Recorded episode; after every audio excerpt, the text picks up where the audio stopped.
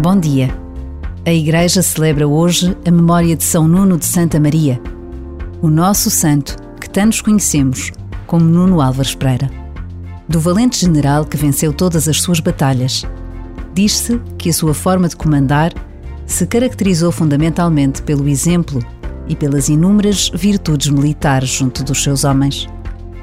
Mais tarde foi recebido na Ordem dos Carmelitas, onde levou uma vida escondida e humilde, servindo os mais pobres. Exemplos de vida que nos surpreendem e nos colocam perante a presença de Deus.